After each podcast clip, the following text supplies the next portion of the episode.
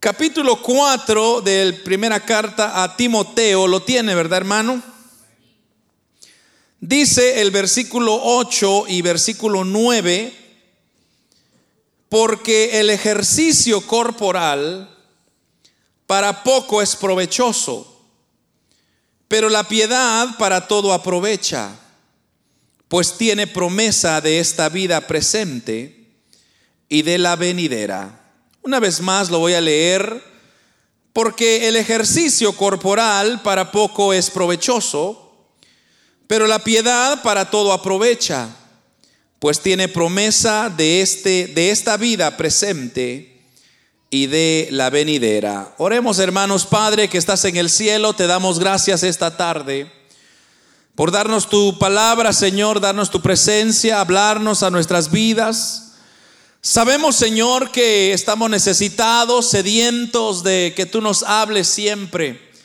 Padre, ministranos, danos tu buena voluntad, Señor, que sea ella que venga a transformar, a renovar nuestra vida, Señor. Echa fuera todo cansancio, toda obra que el enemigo quiera levantar, todo desánimo, repréndelo, Señor, en el nombre de Jesús.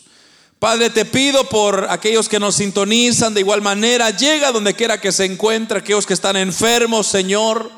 Glorifícate en tu nombre, Padre, aquel que hermana, Señor, hermana, mi hermana María, Shishmanek, Señor, sánala, levántala, consuélala, fortalecela, Señor, allá en la ciudad de Ontario. Que seas tú glorificándote en su vida, Señor, en una manera especial. Háblanos, Señor, que queremos oír tu palabra. En el nombre de Jesús, amén y amén. Pueden hermanos tomar sus asientos. Como dije, voy a hacer un poco diferente, hermanos. Eh, voy el Señor ponía en mi corazón en realidad compartir este mensaje, ya que es un mensaje práctico es un mensaje de, practicar. Si, si, usted lo practica, usted va a tener, usted va a ver los resultados inmediatamente. Y también si no los practica, usted va a ver los resultados también. Pero el, el tema que el Señor me daba, hermanos, para esta tarde se llama plan de, de aptitud, perdón, espiritual. Y el término aptitud es lo que a mí me llamó mucha la atención, porque yo no lo había descubierto en realidad, le soy sincero, yo no estaba tan consciente de este término, pero lo vamos a definir en unas, unas cuantas palabras para que usted entienda por qué es que en realidad eh, me llamó mucha la atención. Eh, en realidad yo tenía ahí un PowerPoint, pero no lo vamos a poder ver por, por ahí motivos de, siempre de ayuda. Pero ojalá, hermano, no se me vaya, no se me vaya a dormir. Amén. Pero eh, primeramente voy a definir y luego le, cuento un poco el, cómo vamos a elaborar este tema. Primeramente, eh, nació porque leyendo esta escritura que acabamos de ver, hay algo que a mí me, resaltó y si usted, por ejemplo, lee conmigo una vez más, porque el ejercicio corporal dice, para poco es provechoso. Ahora, dejémoslo ahí por un segundo. Lo que a mí me llamó la atención era el ejercicio corporal. Yo eh, usualmente, hermanos, eh, nunca me ha gustado el hacer ejercicio, le soy sincero. Creo que se nota un poco, ¿verdad? Hay personas que yo, conozco que a ellos les fascina el ejercicio. Eh, yo tenía un hermano, eh, amigo, que ya pasó a la presencia del Señor, que hermanos, todos los días, desde las 5 de la mañana, él ya estaba metido en el, en el, en el gimnasio, para las 7 de la mañana y ya a las 8 ya estaba él trabajando. Y ya sea domingo, sábado, ya sea que fuese eh, día libre, él todos los días estaba ahí.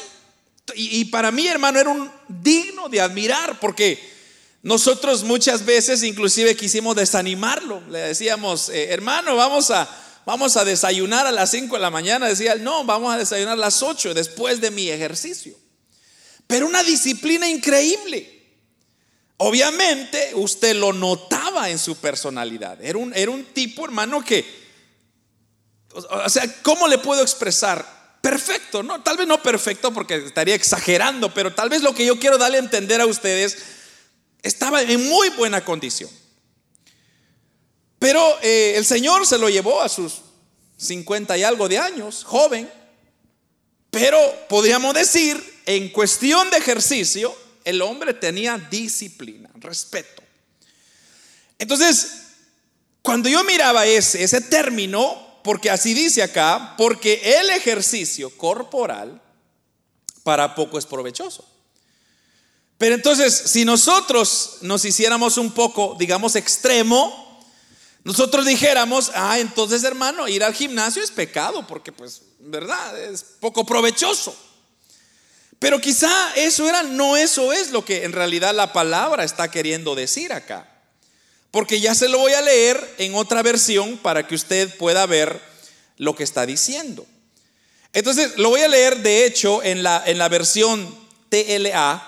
Yo sé que usted no la va a tener, pero ahí la va, la va a poder escuchar. Mire lo que dice estos mismos dos versículos en la traducción al lenguaje actual. Dice, es verdad que el ejercicio físico ayuda a que todo el cuerpo esté sano. Nótese que es un poco diferente a lo que está diciendo acá. Lo voy a repetir otra vez. Es verdad que el ejercicio físico ayuda a que todo el cuerpo esté sano, pero es mucho mejor esforzarse por confiar cada vez más en Dios porque nos hace bien aquí en la tierra y también nos servirá cuando vivamos en el cielo. Esto es una verdad que podemos creer y debemos de creer. Nótese usted, es un poco distinta la expresión. Entonces, allá, hermanos, eh, a los fines de la década de los 50, de 1950, había un programa de ejercicio que se llamaba 5BX. No sé si usted lo ha escuchado en alguna ocasión. Pero básicamente eran cinco ejercicios básicos que fue desarrollado para la Royal Canadian Air Force, la Air Force de Canadá.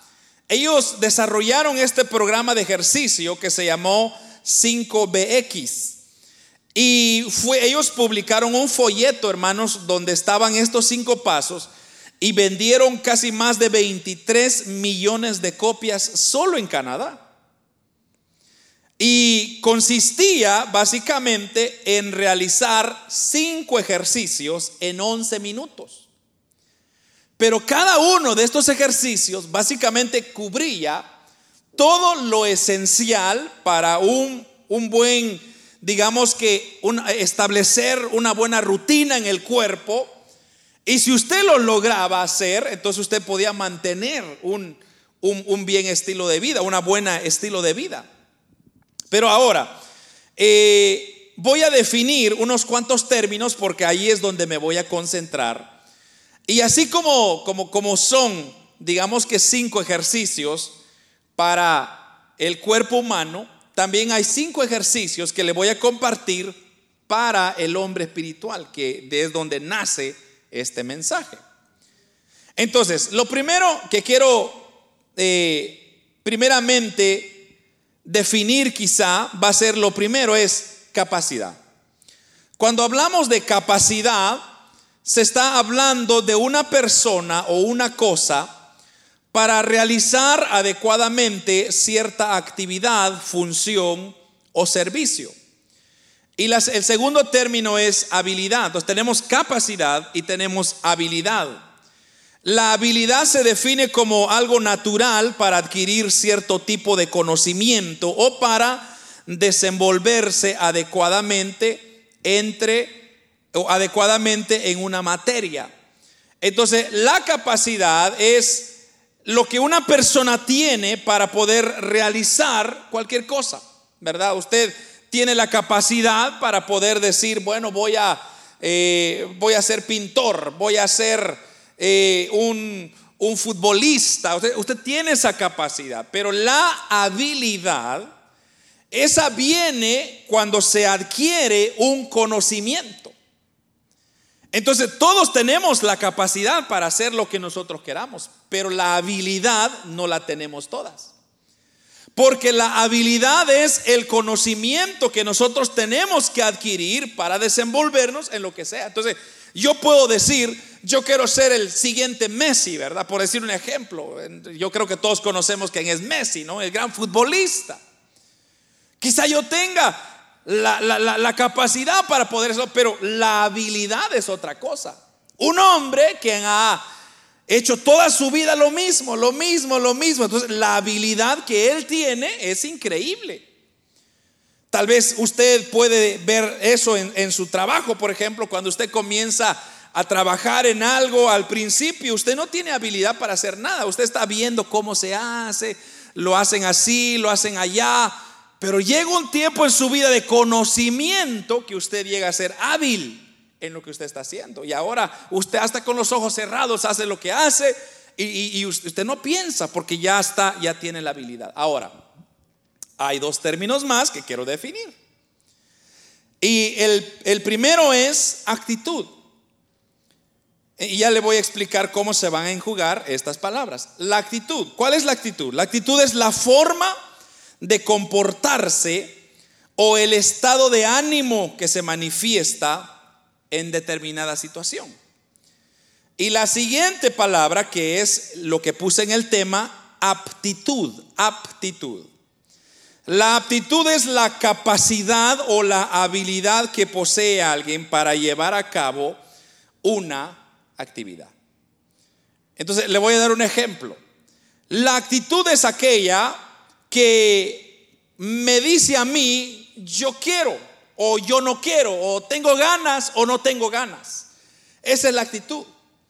Pero la aptitud es, con P, la aptitud es la capacidad de que yo voy a desenvolver lo que yo quiero hacer. O sea, es la fuerza que a mí me da, es la capacidad que a mí me da para poder lograr lo que yo estoy queriendo alcanzar.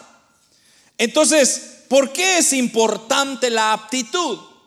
Porque como dice acá, y, como dije, eh, eh, lo voy a leer otra vez en el versículo 8, porque el ejercicio, porque el ejercicio corporal para poco es provechoso. Entonces, no nos está diciendo no hagan ejercicio, sino dice les va a ayudar porque les va a ayudar.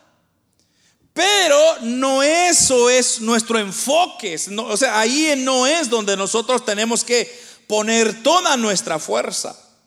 Sino lo que, lo que cada cristiano tiene que hacer es procurar crecer con ese, esa aptitud de vida, de motivación, de poder lograr ser ese hombre o esa mujer que Dios desea que nosotros seamos. Entonces, como dije, vamos a ir haciendo una comparación entre de qué se trataban estos cinco ejercicios.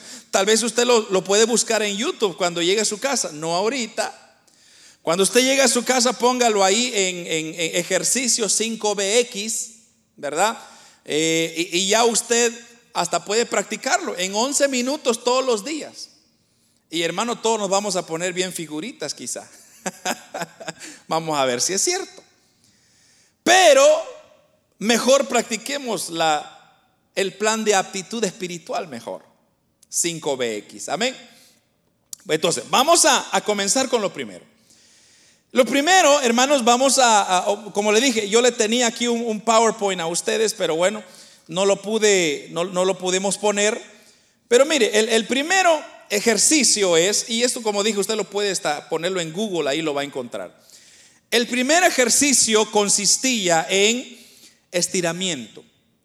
Este, esto que realizó la, la, Armada para todos aquellos que iban a participar de ella, dijeron, vamos a hacer una serie de ejercicios, cinco ejercicios por 11 minutos, ella es suficiente para preparar a la persona a lo que va a hacer. Entonces, la primera es, eh, consistía en un estiramiento. Y era bien sencillo, básicamente era estirarse, ¿verdad? Eh, ahí, como le digo, ahí usted lo va, lo va a figurar eh, si yo le hubiera mostrado la gráfica, le hubiera sido un poco mejor. Pero el punto, créeme que lo que le estoy diciendo es estirarse. Entonces, consistía en estirarse por un cierto, un minuto, dos minutos, algo por ahí. Entonces yo decía, bueno, ¿a qué podemos comparar esto en la palabra del Señor? Y eso es lo que, como le digo, me llamaba mucho la atención esta palabra. Y es que para poder estirarse se necesitan ciertos elementos. Entonces, para poder estirarse no es nomás de, de, hacer lo que yo quiera, lo que yo sienta, lo que yo, lo que yo, yo creo que es, sino hay un patrón. Entonces, esta guía le dice a usted, bueno, paso uno tiene que hacer esto, paso dos tiene que hacer esto, paso tres tiene que hacer esto, paso cuatro, usted va hay una, hay una instrucción, es el punto. Entonces, en la vida espiritual hay algo que también tenemos nosotros que nos está instruyendo. Y el primer plan de aptitud espiritual es leer la palabra de Dios todos los días. Si usted lee la palabra de Dios todos los días, su hombre espiritual se va a ir, hermanos, fortaleciendo. ¿Por qué? ¿Por qué la palabra de Dios? ¿Por qué no las noticias? ¿Por qué no el periódico? Porque, hermanos, el único medio para crecer espiritualmente es la palabra de Dios. Y así dice la primera carta al apóstol Pedro, capítulo 2, versículo 2. Dice, desead como niños recién nacidos la leche espiritual no adulterada para que por ella, dice, crezcáis para salvación. Nótese, que deseemos como niños recién nacidos la leche espiritual no adulterada, para poder crecer para la salvación. Entonces, si nosotros queremos crecer, o como dice acá el apóstol Pablo a Timoteo, ¿verdad? En el versículo 8, él lo dice de esta manera, porque el ejercicio corporal para poco provechoso, pero la piedad para todo aprovecha. Entonces, el, el, crecer, el anhelar, el desear la palabra de Dios no adulterada en nuestra vida todos los días nos permitirá crecer para la salvación. Eh, el Salmo, me encanta lo que dice el Salmo 19. En el versículo 7 al 10, mire lo que dice. La ley de Jehová es perfecta, que convierte el alma. El testimonio de Jehová es fiel, que hace sabio al sencillo. Los mandamientos de Jehová son rectos, que alegran el corazón. El precepto de Jehová es puro, que alumbra los ojos. El temor de Jehová es limpio, que permanece para siempre. Los juicios de Jehová son verdad todos justos. Y mire lo que dice el versículo 10, deseables son más que el oro y más que mucho oro afinado y dulces más que miel y que la que destila del panal. Es el Salmo 19. Me encanta lo que dice David acá, porque él está diciendo, la ley de Jehová es perfecta, la palabra de Dios es perfecta. La palabra de Dios, hermanos, tenemos que cada día meditarla. Tal vez usted no va a meditar la Biblia en 11 minutos, pero si usted la medita un versículo todos los días, usted medita un capítulo todos los días, o antes de dormir lee usted la Biblia, hermanos, eso lo que va a ir es que nos va a ir perfeccionando. Nos va a ir, hermanos, eh, nos va a ir creciendo, como dice acá, o, sí, como dice eh, Pedro, crezcáis para la salvación. También, hermanos, la palabra de Dios que, que nuestro Señor nos dejó nos permite para poder resistir al diablo, enfrentar al diablo. Si nosotros no tenemos la palabra en nosotros, entonces Satanás tendrá muchos recursos para aventajarnos. Pero si usted se recuerda, en el Evangelio según San Mateo capítulo 4, en el versículo 4, cuando Satanás tentó a Jesús, ¿qué fue lo que le dijo? Si verdaderamente eres el Hijo de Dios, convierta esta piedra en pan. Pero me encanta la respuesta de Cristo en el versículo 4, donde Él le respondió y le dijo, escrito está Satanás. No tentarás o solo, no solo de pan vivirá el hombre, sino de toda palabra que sale de la boca de Dios. La palabra me permite a mí a resistir o poner una barrera para que Satanás no tenga poder, no tenga fuerza, no tenga autoridad sobre mí. Por eso, hermanos, cuando usted eh, se enfrenta a alguna situación, use la palabra. La palabra nos va a ayudar a nosotros a darnos la victoria siempre. Porque la palabra de Dios es autoridad. Hay otro elemento que la palabra de Dios nos ayuda. La palabra de Dios nos ayuda, hermanos, eh, en nuestros corazones para poder resistir al pecado. Si usted no está lleno de la palabra de Dios, su corazón estará vacío. Y entonces Satanás podrá minarla y hacer su vida ahí. Y ahí llegará el momento cuando usted ya no podrá, allá no va a querer ir a la iglesia, ya no va a querer buscar de Dios, ya no va a querer leer su palabra, ya no va a querer orar porque ya usted desvació su corazón. Entonces la palabra, y así lo dice el Salmo 119, versículo 11, dice, en mi corazón he guardado tus dichos para no pecar contra ti. Esto es David diciendo, Salmo 119, versículo 11, tu palabra la he guardado en mi corazón. Ahí está la clave. La palabra de Dios, por lo tanto, hermanos, es fundamental para nuestra aptitud espiritual. Ahora, ¿qué podemos hacer? Pues bien sencillo, leer la palabra. Le, desarrollar ese hábito de leer la palabra. Así como cualquier cosa que usted quiere hacer, cuando usted se propone, como ya le mencioné, Usted dice, hoy me voy a proponer hacer ejercicio. Entonces usted se propone, usted tiene ese carácter, esa aptitud, esa motivación. Y usted comienza el primer día, comienza el segundo día, comienza el tercer día, comienza el cuarto día. Y si usted lo hace por siete veces, ya eso se va a mantener en una rutina. Pero si usted quiebra al, quinto día, ya dice, ay, otra, ya me duele la espalda, ya es suficiente, creo que ya bajé 100 libras, cosa que subió en vez de bajar. Entonces, ya usted perdió, perdió la rutina. Entonces, el desarrollar un hábito es elemental para la palabra diariamente. Comience lento, hermanos. Comencemos leyendo el Nuevo Testamento, por ejemplo. No se vaya a meter a Levítico, porque Levítico le va a dar sueño. Un hermano una vez me dijo, hermano, antes de dormirme yo leo el libro de Levíticos, viera qué efectivo es, me dijo. Duermo, pero rápido.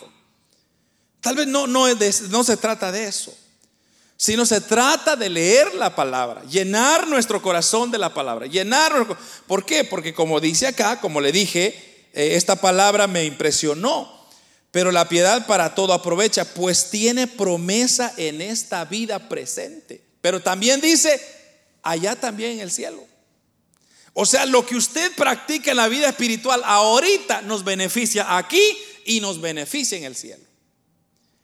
En cambio, el ejercicio nos va a beneficiar aquí, pero allá en el cielo ya no va a necesitar el ejercicio.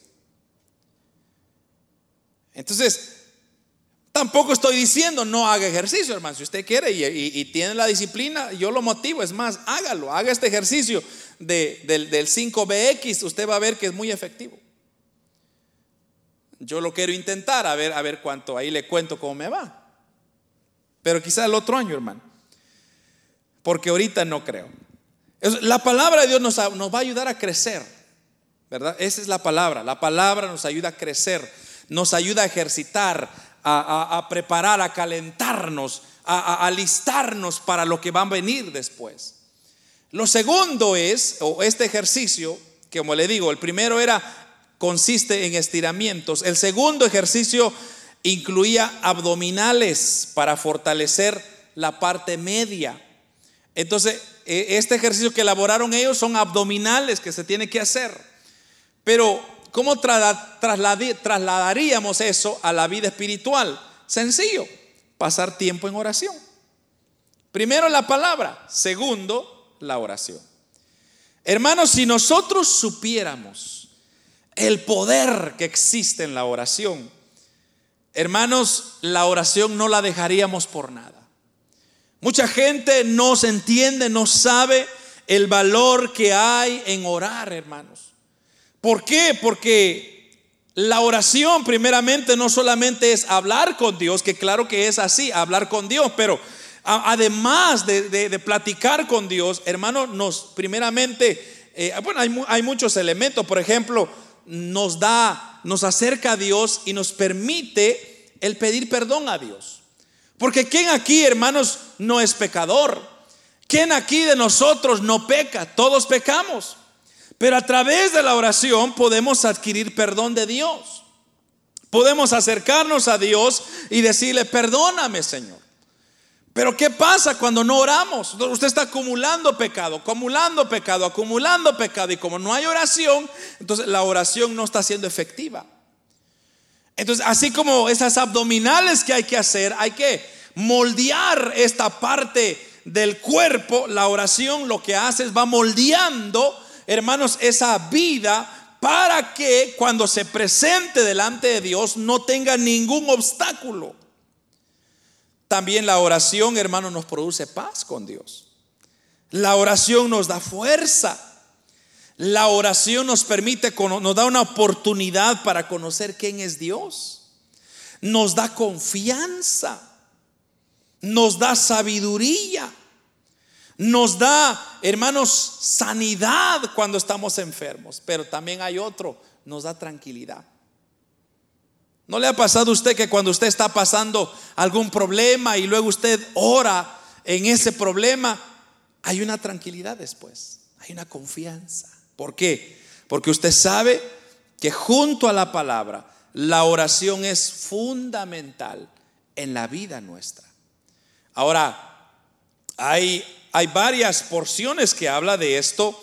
Y por ejemplo, uno de ellos es Colosenses. Colosenses capítulo 4, versículo 2 dice, perseverad fervientemente en la oración, velando con acción de gracias Ahora, eso de perseverar fervientemente, hermanos, eso de, fervientemente está alucinando, está aluciendo a que usted tiene que ser constante, tiene que estar siempre en el mismo ritmo.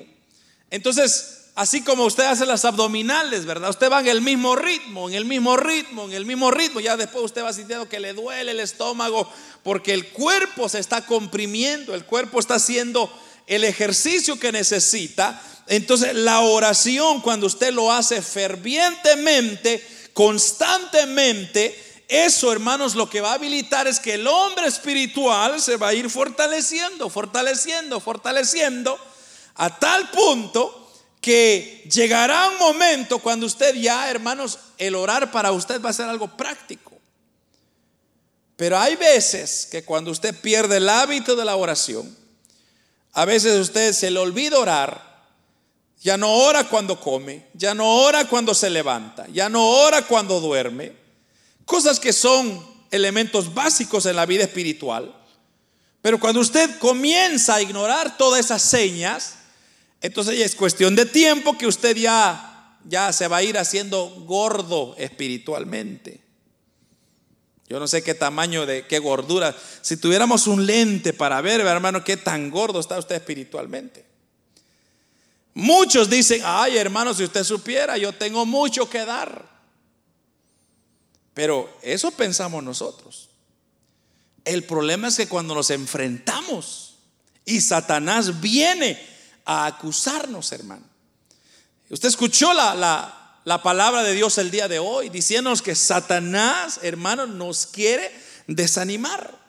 Satanás quiere, hermanos, que usted y yo tiremos la toalla. ¿Y cómo lo va a hacer?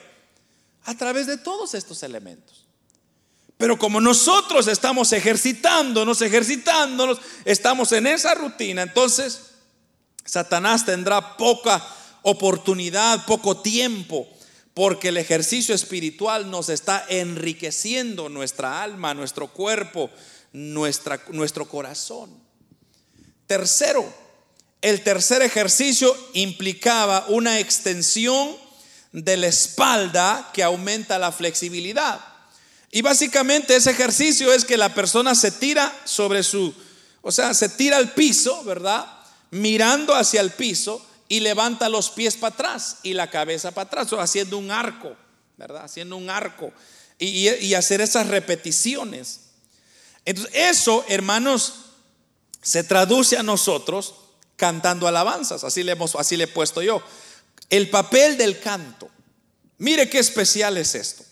Leer la palabra, pasar tiempo en oración y pasar cantando. ¿Cuántos acá cantan? Solo hermano cuando paso en la ducha, ahí paso cantando porque nadie me escucha. Es que yo canto, hermano, mezclado rana con gallo y no sé qué sale, pero a mí nadie me quiere escuchar. Quizá ese es lo que usted cree. Porque uno de los propósitos que Dios nos ha hecho a nosotros que seamos alabanza para Dios. Y si usted, hermanos, le da alabanza a Dios, aunque usted esté desentonado, fuera de tiempo, o, quizá a un músico le puede decir, este hermano no sirve para nada, eso para el músico. Pero para Dios es diferente. Porque a Dios le agrada cuando sus hijos le alaban. Cuando sus hijos le adoran, por eso dice los evangelios, dice que Dios está buscando que adoradores que le adoren en espíritu y en verdad. Así que Dios está esperando que nosotros le adoremos. Ahora usted puede decir, oh hermano, eh, pues, pero eso está sencillo porque yo cuando vengo a la iglesia, ahí vengo a alabar, hermano. Sí, y está bien. Pero lo que Dios está diciendo es, cuando vayamos en el carro, cuando vayamos, hermanos, eh, eh, eh, a hacer cualquier cosa, su, su mente está ocupada alabando a Dios. Y hermano, eso es maravilloso. La alabanza, hermanos, es precioso. ¿Por qué? Porque cuando usted alaba, usted está cumpliendo su propósito por la cual Dios lo hizo. ¿Qué dice la Biblia que vamos a hacer cuando lleguemos al cielo? Vamos a alabar a Dios. Entonces, qué bonito es que nosotros ya practicamos acá, ¿verdad, hermano? Pero si no alabamos acá en la tierra, imagínese la cara que usted va a tener en el cielo, hermano. Ay, el hermano Arcángel Gabriel, otra vez, por favor, cambie otra, hombre. Cántese una de Jesús Adrián Romero, por lo menos. Y él va a decir, no, no, no, aquí vamos a decir, santo, santo, santo. Santo, santo, santo. No, quizá va a ser una alabanza especial. Pero aquel que alaba es aquella persona que su rostro hermosea. Aquella persona que está, hermanos, llenando su mente, su vida porque cuando usted alaba, por ejemplo, hay personas que viven con música todos los días. Y eso es bueno porque la alabanza va entrando, hermanos, y, nos va alimentando. Nuestro corazón se va preparando para exaltar a Dios. Cada uno cuando conducen van gritando en el carro y la gente lo ve y dice, ¿y este loco que está haciendo? Pero usted se está gozando. Usted está viendo que Dios merece nuestra alabanza. El otro día estábamos... Eh, estábamos observando cómo los, los pajarillos, hermanos, tienen una entonación tan, tan especial.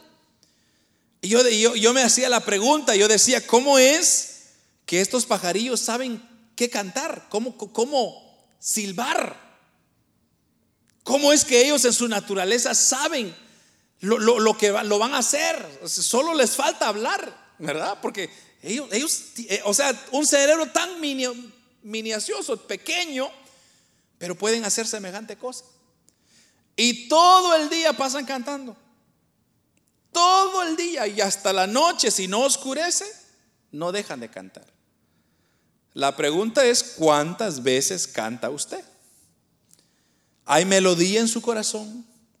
¿Canta usted con gracia, con agradecimiento a Dios? Cantar enriquece nuestras almas fortalece nuestra relación con Dios.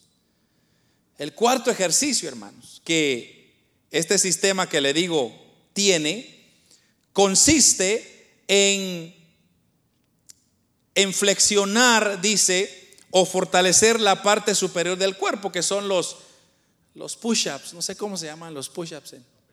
Las pechadas en español, ¿verdad? Gracias, hermano. Ese consiste, es una rutina de pechadas que se tiene que hacer. Y eso en la vida espiritual lo hemos traducido como comunión con los hermanos.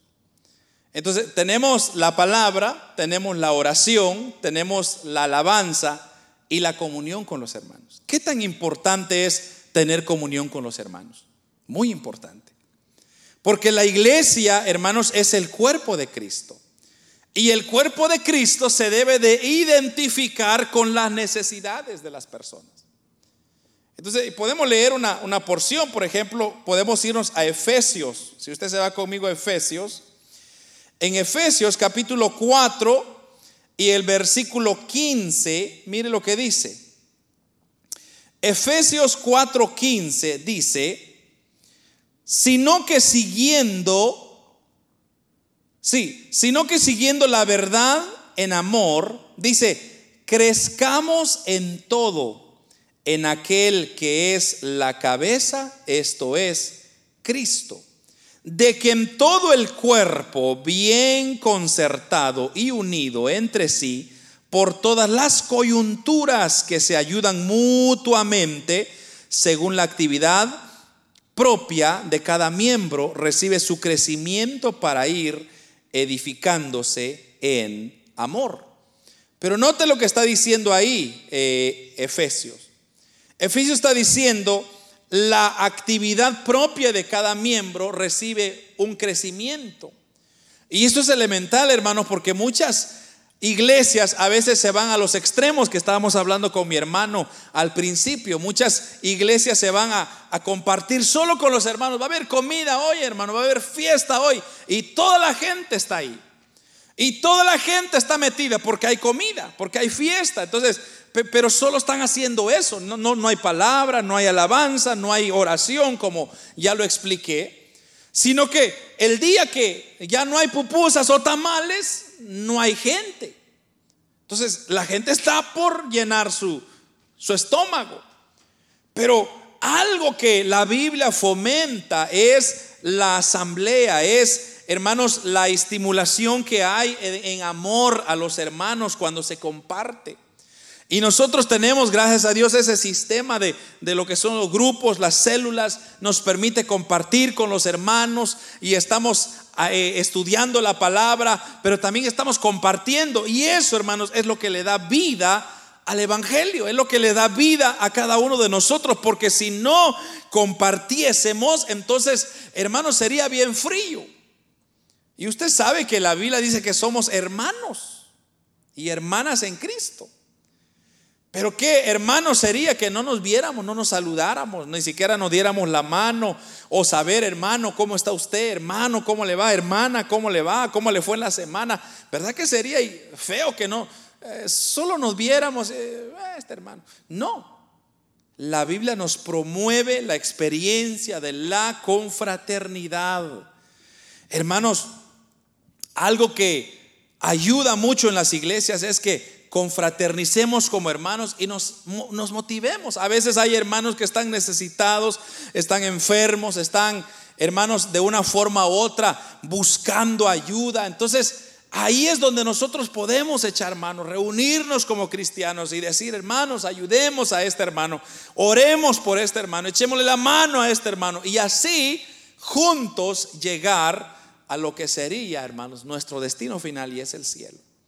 Entonces, la comunión con los hermanos es elemental. Y el quinto, con la cual voy terminando, el quinto y último ejercicio original es correr en el mismo lugar y caminar para aumentar resistencia. Entonces, aquel ejercicio que usted está corriendo en el mismo lugar, pero luego hay otra serie de cosas que usted hace y lo vuelve a repetir. Y lo vuelve a repetir y lo vuelve a repetir hasta concluir, creo que son como seis minutos. Entonces, eso, ¿qué es lo que hace? Resistencia. Crea resistencia. Si no hay resistencia, hermanos, entonces lo que va a hacer es que usted se va a dar por vencido. Y es un ejercicio que, como digo, como está repitiendo lo mismo, lo mismo, lo mismo, y está quemando calorías, entonces el cuerpo, hermano, lo que va haciendo es que se va fortaleciendo. Y eso lo traduciríamos nosotros a las buenas obras. Mire lo que es importante las buenas obras.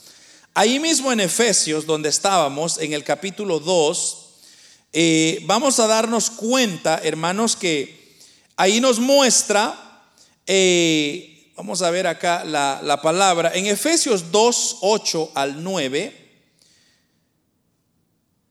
2, 8 al 9 dice la palabra del Señor,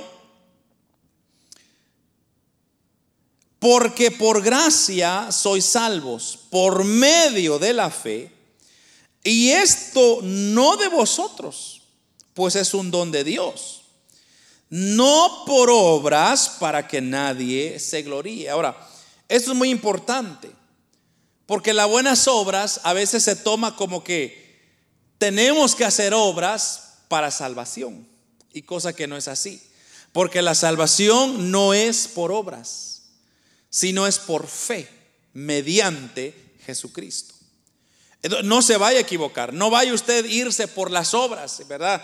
Mucha gente piensa eso, mucha gente, por ejemplo, hay personas que, que tienen mucho dinero y ellos dicen, yo acabo de donar 10 millones de dólares para, para ayudar a los necesitados. Entonces ellos están pensando que se van a ir al cielo con donar 10 millones de dólares, cosa que no es así. Para entrar al cielo solamente hay un medio, hay un camino y es Jesucristo.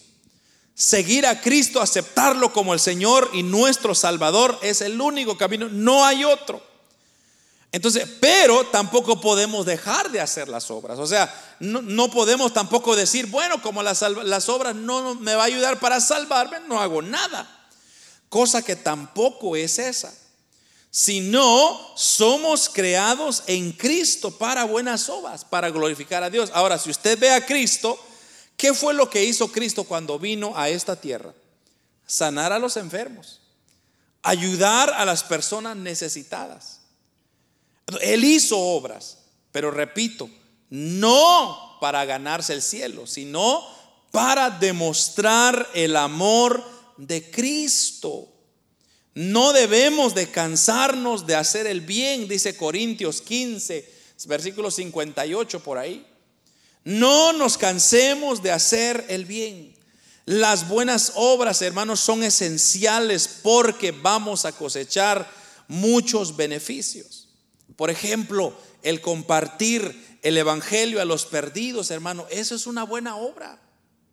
Ministrar a los hermanos, a los perdidos, a los necesitados, a los que están, por ejemplo, en necesidad de alguna oración, esos son buenas obras utilizar los recursos que tenemos, como el tiempo, eh, el dinero, los talentos para ayudar a los pobres, los enfermos, eso es muy, muy importante.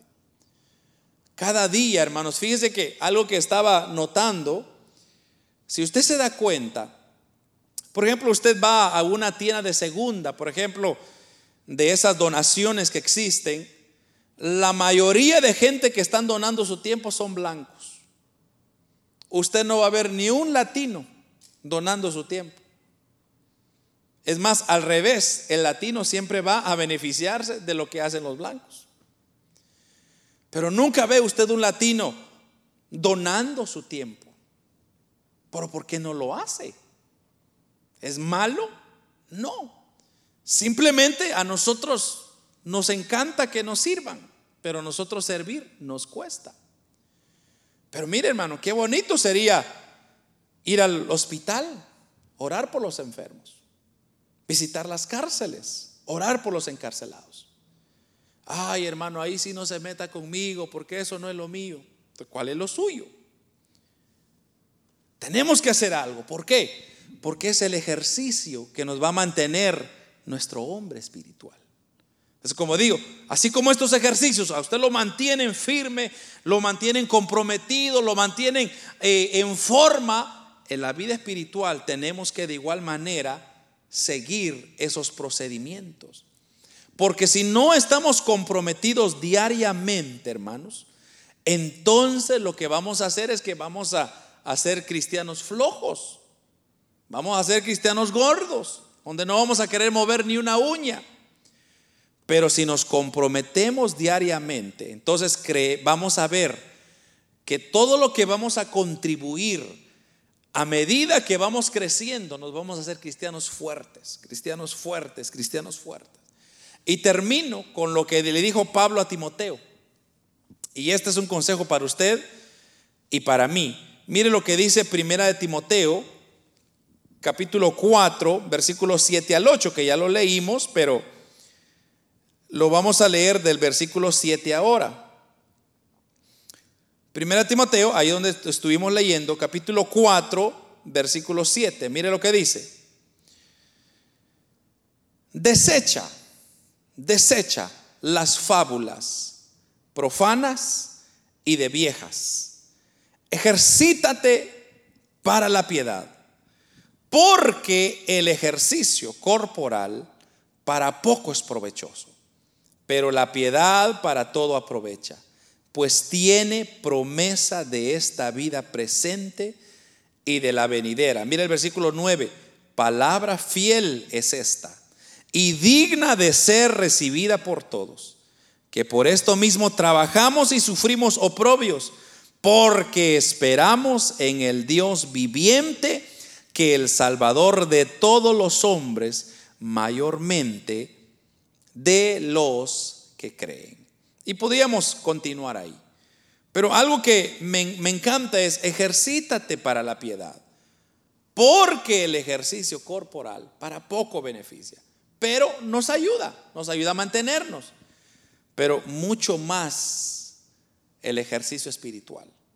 Entonces, leer la palabra, orar. ¿Cuál es el tercero, hermano? ¿Quién se recuerda el tercero?